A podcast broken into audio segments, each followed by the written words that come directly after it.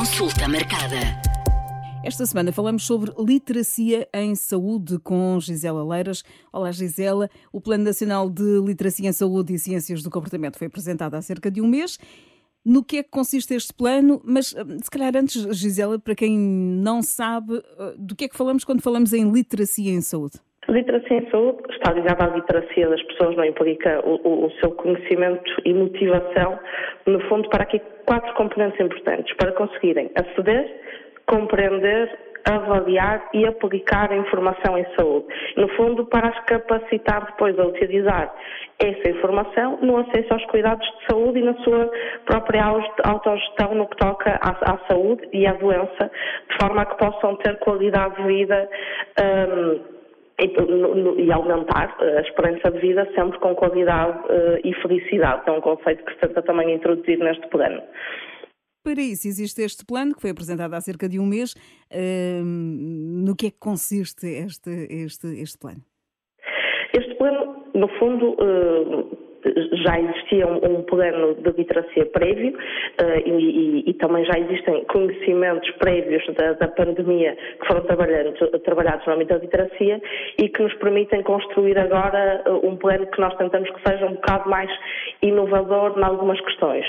Uma é trazer as ciências do comportamento aliadas à literacia em saúde, que é, que é uma das aprendizagens que obtivemos com uh, a, a, pandemia e, portanto, a importância de conseguirmos, de facto, motivar as pessoas um, e, e, os seus comportamentos para aplicar os conceitos da literacia em saúde neste, neste processo de autogestão da sua saúde. E o outro é, é de facto, um, a participação que queremos uh, ter dos parceiros no, e o envolvimento depois na aplicação do próprio plano. Ou seja, nós eh, apresentamos agora um primeiro volume do plano, que se pretende mais teórico e estratégico, no fundo faz o diagnóstico de situação uh, do estado de, de, de literacia em saúde da população portuguesa e apresenta as estratégias nacionais para trabalhar a literacia em saúde. E com isto depois uh, iremos, uh, através de formulários, através de, de metodologias de auscultação de uh, instituições e pessoas que já trabalham na área da literacia em saúde e também da auscultação pública da população, construir o nosso volume 2, que irá ter objetivos concretos e operacionais no terreno, a nível regional e local, e também um, um, um, no fundo, compilar de boas práticas que já existem e que podem ser replicadas no âmbito da literacia em saúde noutros locais.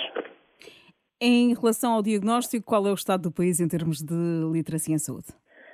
Relativamente ao diagnóstico, um, o que nós temos dos últimos dados é que houve uma melhoria dos níveis de literacia em saúde da população portuguesa. Ou seja, nós tínhamos dados de 2016 que nos diziam que 5 em cada 10 portugueses tinham uh, níveis suficientes de, de literacia em saúde e agora em 2021 temos que 7 em cada 10 portugueses tenham de facto níveis, uh, bons níveis de literacia em saúde.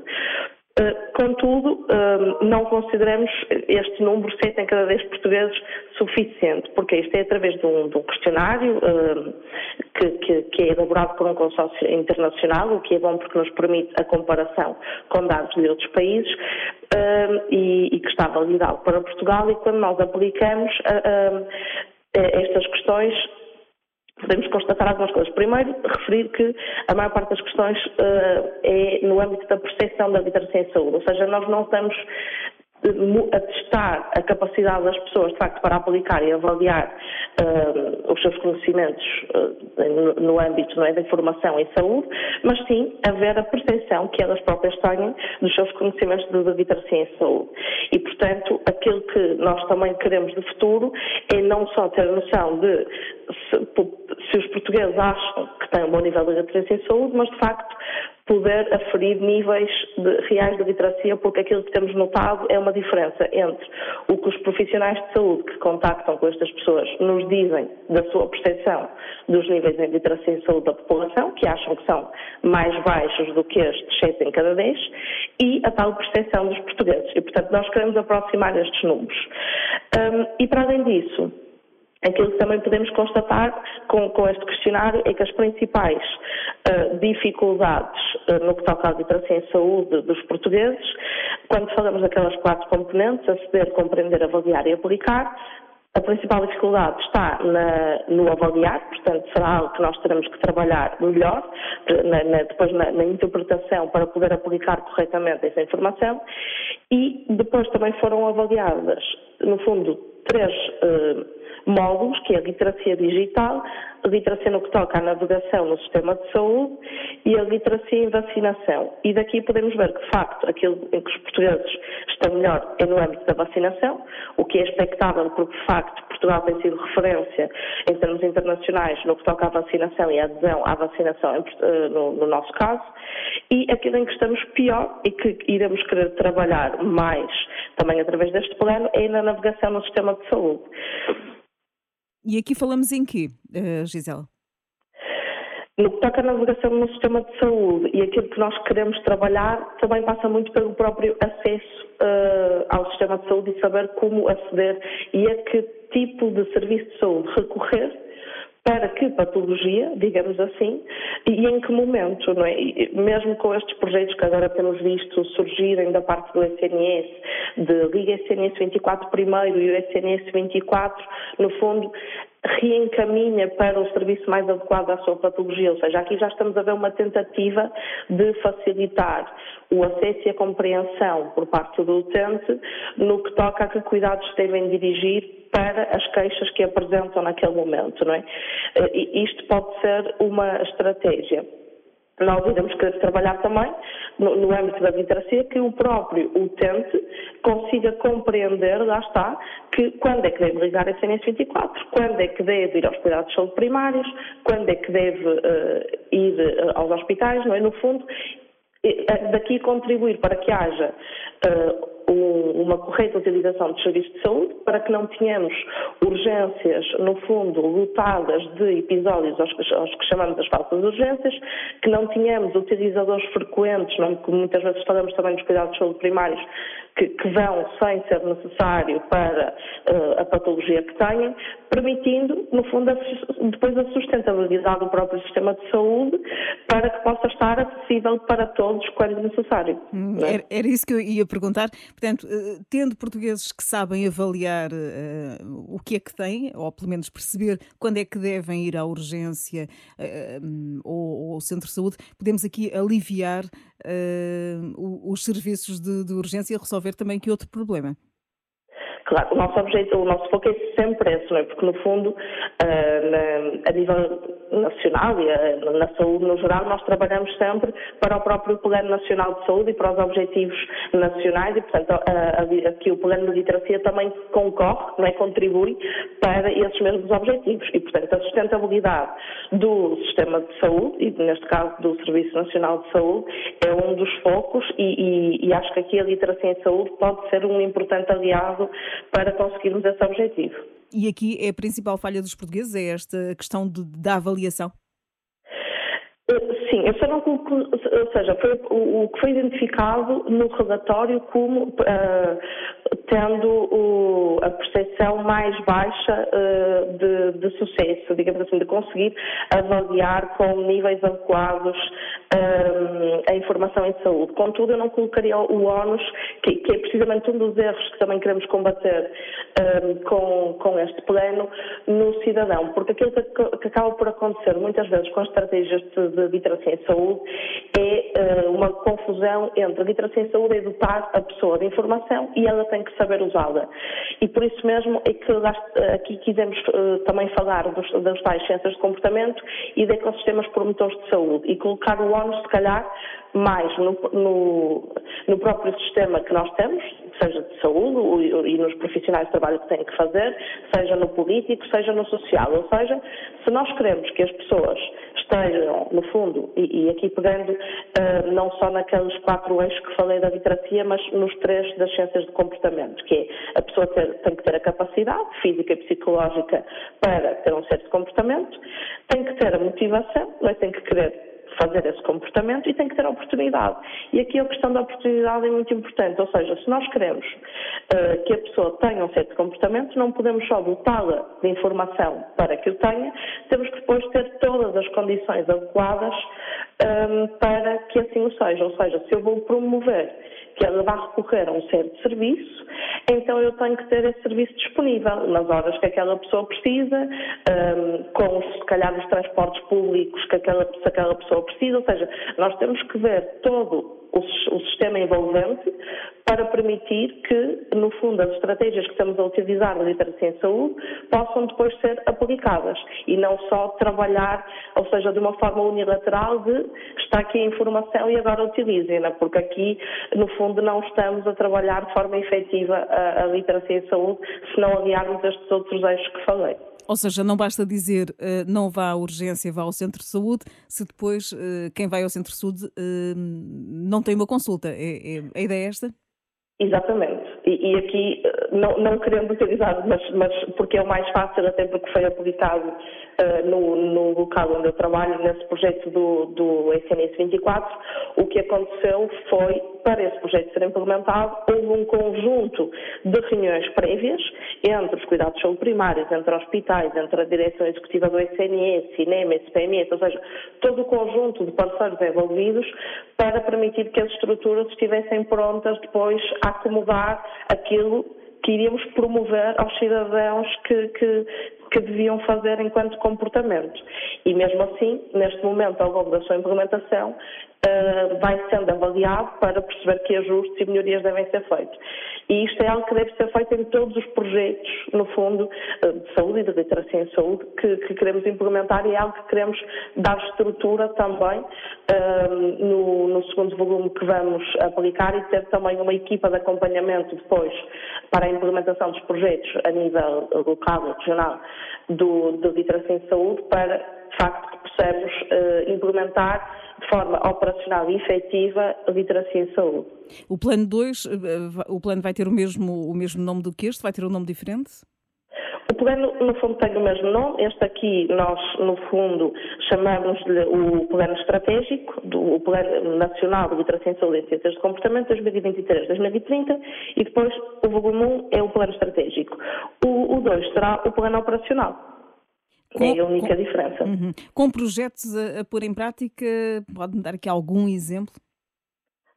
Uh, nós uh, ainda vamos fazer essa compilação de projetos, ou seja, nós vamos também criar aqui no fundo, um, um, com, utilizando a rede de parceiros para a escutação, também uma, um formulário, uma forma de obter uh, e criar uma biblioteca de, de, boas práticas em literacia em saúde, mas já existem uh, alguns exemplos, como, por exemplo, já, já foi criado um, um, jogo chamado Exploradores em Saúde, dirigido a crianças do primeiro ciclo com o objetivo de promover a literacia em saúde de forma lúdica, que é aplicado.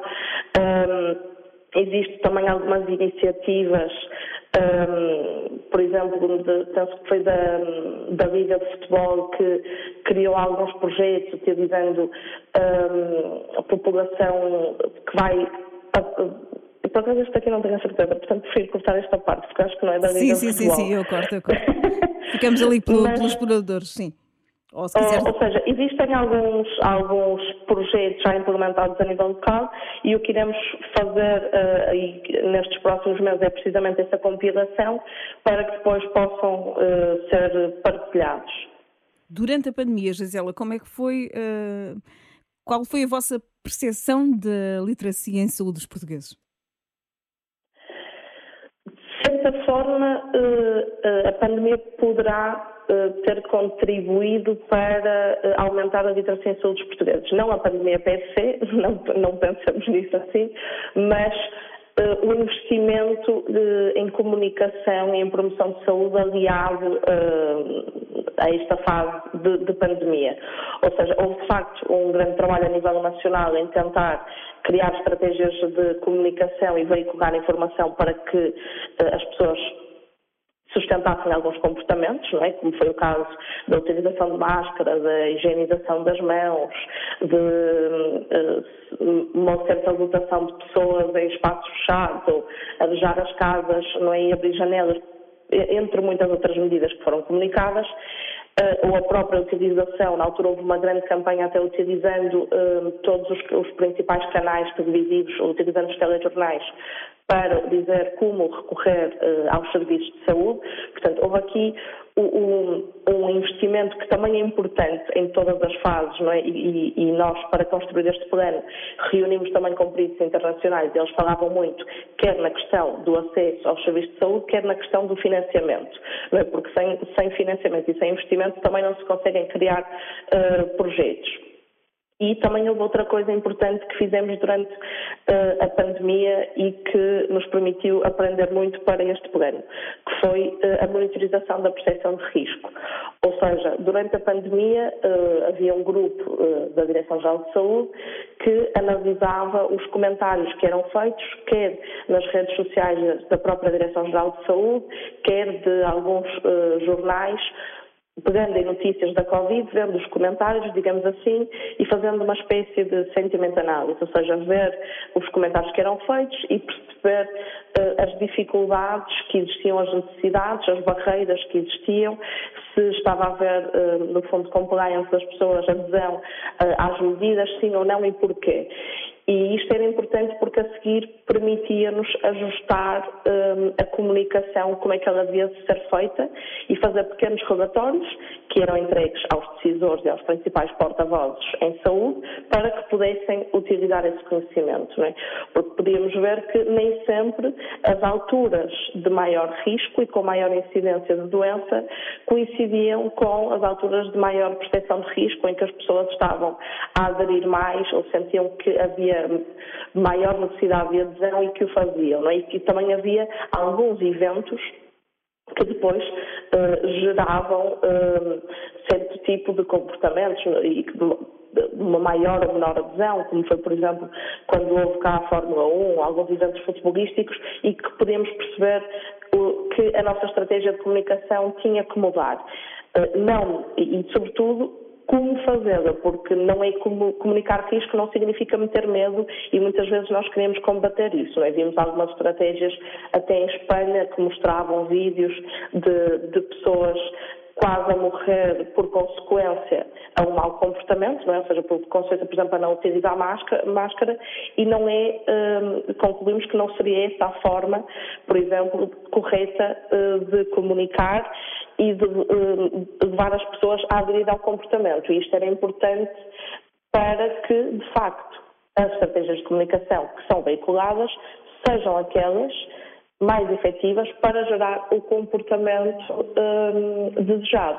E trabalhar com base em evidência é algo que nós também queremos sustentar um, com este plano e para as estratégias de comunicação futura, não só para crises de doenças infecciosas, como foi esta pandemia, mas para as doenças crónicas, que, que é hum. algo que não podemos descurar e que queremos muito trabalhar uh, ao longo dos próximos anos.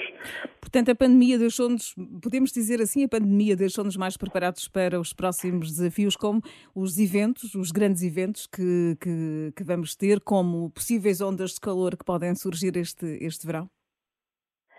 Uh, a pandemia deixou-nos ferramentas úteis.